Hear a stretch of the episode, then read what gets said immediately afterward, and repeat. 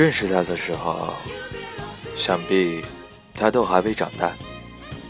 一双清澈到底的眼睛，注定了他长到二十五岁，还是喝不了一杯梅子清酒便醉。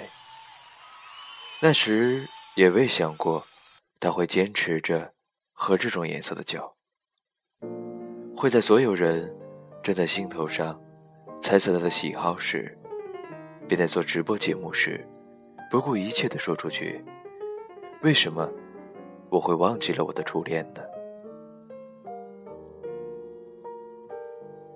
他和我一样，和许多许多人一样，不同的人忘记的是初恋的时间、初恋的对象、初恋的地点、初恋的性别。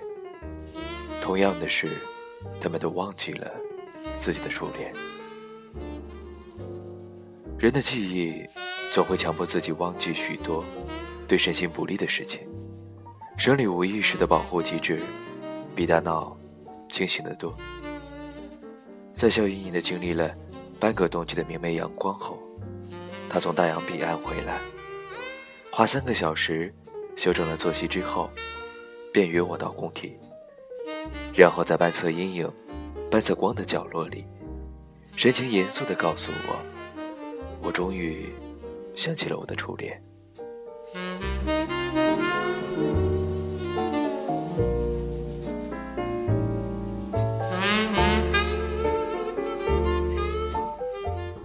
我终于想起了我的初恋。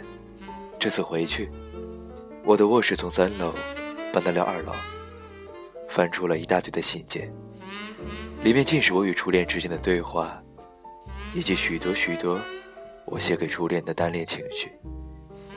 上面泪迹斑斑，我似乎记起初恋的那一年，好像还是大一。我从这地追到内地，这城追到那城。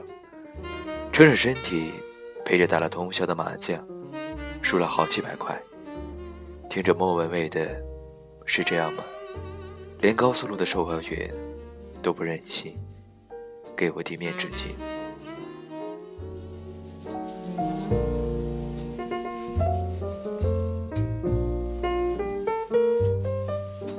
再后来，我们在网上争吵、诋毁、撕破脸面。中途和初恋的好友搭上了感情，交流了几次肉体，留下了少年的余味和幸灾乐祸的复仇。然后是没日没夜的酗酒，不分昼夜的睡觉。一年之间，体重从一百一十斤长到了一百四十斤，个子也莫名其妙的从一米七四长到了一米七八。又经过了半年的游泳，体重回到一百二十斤。其后又是经历又有爱恨，最终交叠在一起，忘了谁是谁的第一次。看到一句话后，突然流泪。他从随身的包中掏出一张大学里流行过的劣质信纸，有重重的折痕，他居然那么认真的念出来。他的那个哈欠。就像一朵巨大的蓝色花朵，沉醉着就把人缠住。体温三十七摄氏度，拥抱在一起也不过三十七摄氏度。他于是止不住想：这就是我的爱吗？他不再朗读，沉默了很久，突然说：“这是我的初恋。”记忆完全被纸代替。酒吧突然换到了熟悉的声线。我明白，太放不开你的爱，太熟悉你的关怀，想你，算是安慰，还是悲哀？他继续说：“我终于见到了他，脖子上有金色的项链，和四十几岁的老女人搂在一起，笑容还是那样。我们擦肩而过的时候，他看我的样子很迷茫，而我……”很淡然。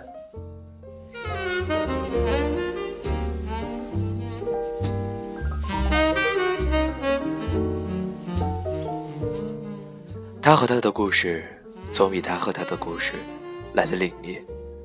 我一直把他当做幼年的自己，活得出去，也挣得回来。带出去参加聚会，男男女女都喜欢他。他回国以后，待了不到三年。又出去了。他说，他无法忍受中国男女如此肤浅又快速的暧昧，一个眼神还没弄清楚是喜欢还是厌恶，一双胳膊就牵了上来。他们也可以随意指着一张照片，说我爱这个人，也会不洗澡便上床亲热，只因他们觉得开放，就要尽情进行。在他看来，他所遇见的他们。活着不是为了自己，全是为了特立独行。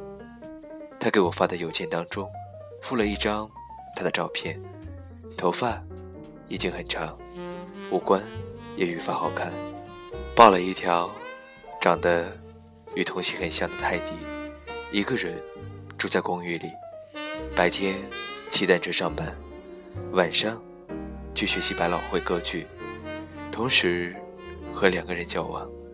内心平静而坦荡。二零一二年七月三十一日，他终于想起了他的初恋。二十点零八分，这里就是南瓜电台富人旅行，我是主播 Q 先生。今天与大家分享的文章依旧来自于刘同，《谁的青春不迷茫》当中。他终于想起了他的初恋。蔚蓝的天色，寂寞很温和，橘色的布沙发，还留着拥抱的温热。那时我们喝的是咖啡还是可乐？只记得你的 T 恤是绿色的。关于爱意的歌都是深蓝色，当时一起听的，怎么如此忧郁呢？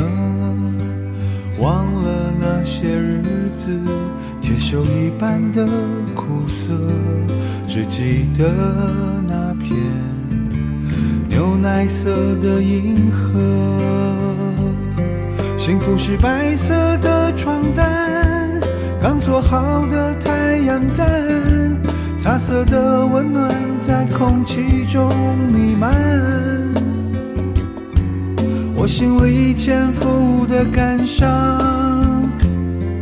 应该拿它怎么办？幸福是蜜糖色的光，你身上的花衬衫。玫瑰色的谎在恋人间流传，我们以后可以怎样？我暂时去想。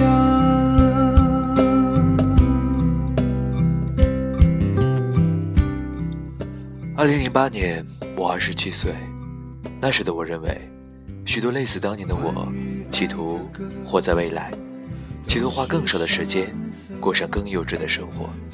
只是他们突然明白了，与其被人永远驯养，不如学着以后去驯养别人。说到底，所有的理由还是不适合。本不是你生命里的那个人，就不要因此而让自己困扰了。人总在寻找自己一生的定位，难以释怀是最不想见遇见的境界。活在自己的年龄当中是件重要的事情，因为等待也是一种选择。二十点十一分，这里就是南瓜电台 Free 旅行，主播 Q 先生也就在声音与音乐当中，与大家在文字当中开启一场万金的旅行。最后，也就在北京与大家道一句。晚安，晚安。我暂时